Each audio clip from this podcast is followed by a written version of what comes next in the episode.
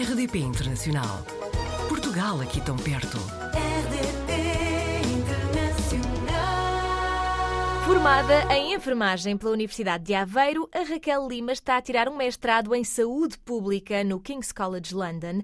Vive em Southampton há cinco anos, trabalha como enfermeira especialista em neonatologia no Serviço Nacional de Saúde Inglês. Raquel, seja muito bem-vinda. Olá, Joana. Obrigada. Bom, eu confesso que me custa dizer este- fazer esta pergunta, não é? Mas eh, sabendo a sua profissão, por que é que se mudou então para a Inglaterra? Olha, Joana, eu na verdade, quando me inscrevi no curso de enfermagem, por muito que me custe dizer, já, já estava com ideias de, de emigrar. Eu ahm, entrei na Universidade de Aveiro e tentei sempre fazer um percurso que me, que me ligasse ao Serviço Nacional Português, mas rapidamente percebi que as, as possibilidades de carreira aqui seriam limitadas, a progressão era inexistente na altura. Ah, nós estávamos a fazer eh, no Serviço Nacional de Saúde o trabalho para contratar especialistas e mesmo, mesmo colegas meus tirando mestrados e especializações pós-graduações não estavam a ser contratados pelos hospitais e pagos como tal. Então eu decidi mesmo formar-me e enverdar por outros caminhos e fiz o meu percurso lá fora, ah, mesmo, mesmo sabendo que o meu país precisava de mim e custa-me dizê-lo. Claro.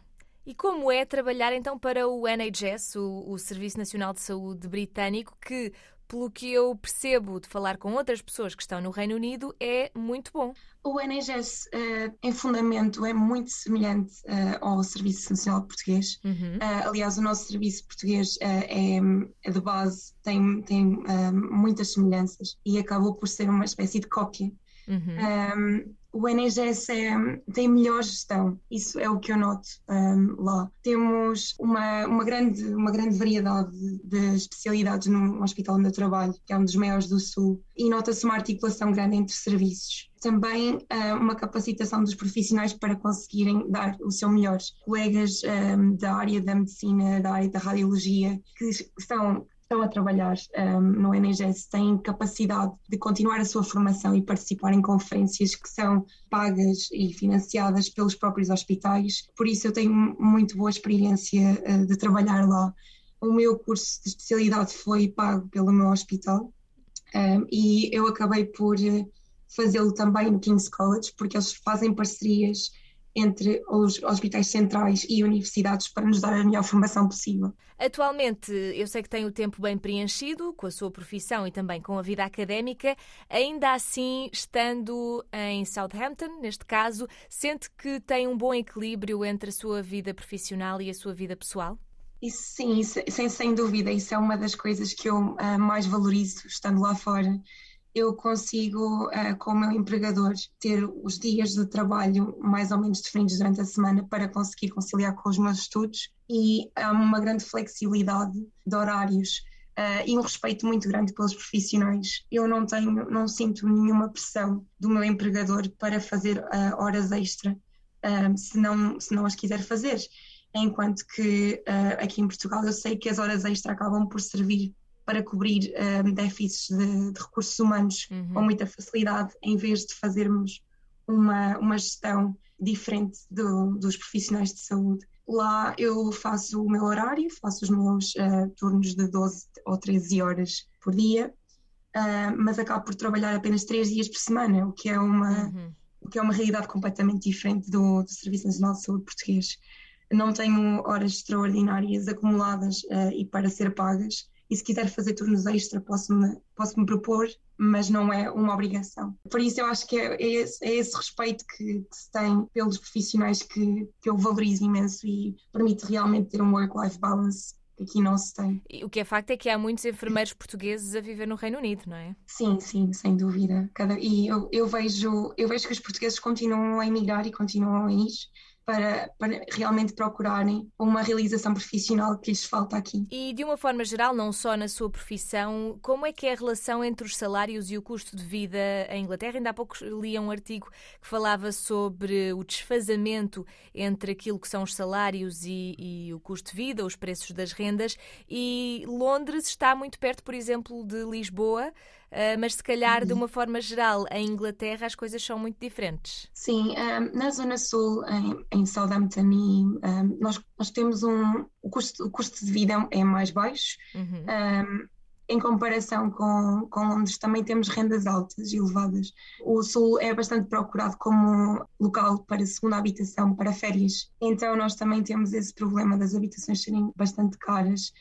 Um, mas em termos de, de, produtos de primeira necessidade, nota-se um aumento, claro, por causa do Brexit e com todos os constrangimentos que a guerra da Ucrânia também, também trouxe. Temos problemas com o custo elevado de energia agora. Sim porque a Inglaterra ainda está bastante dependente do, do gás natural uh, para a produção de energia e vamos, vamos ter um problema grave neste inverno com um, os preços de energia a escalarem de uma maneira que não é regulada da mesma forma em, em relação ao, aos benefícios que tínhamos antes quando estávamos incluídos na, na União Europeia.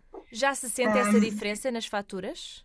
Já, já se vai sentindo, sim. Eu não tenho, não tenho uma família, eu, eu vivo sozinha em agregados familiares uh, com rendimentos mais baixos tem sido muito preocupante. Pessoas não consigam aquecer as suas casas, não consigam ter o um mínimo de condições para, para viver num país que no inverno provavelmente vai trazer muita pobreza energética, vamos assim dizer.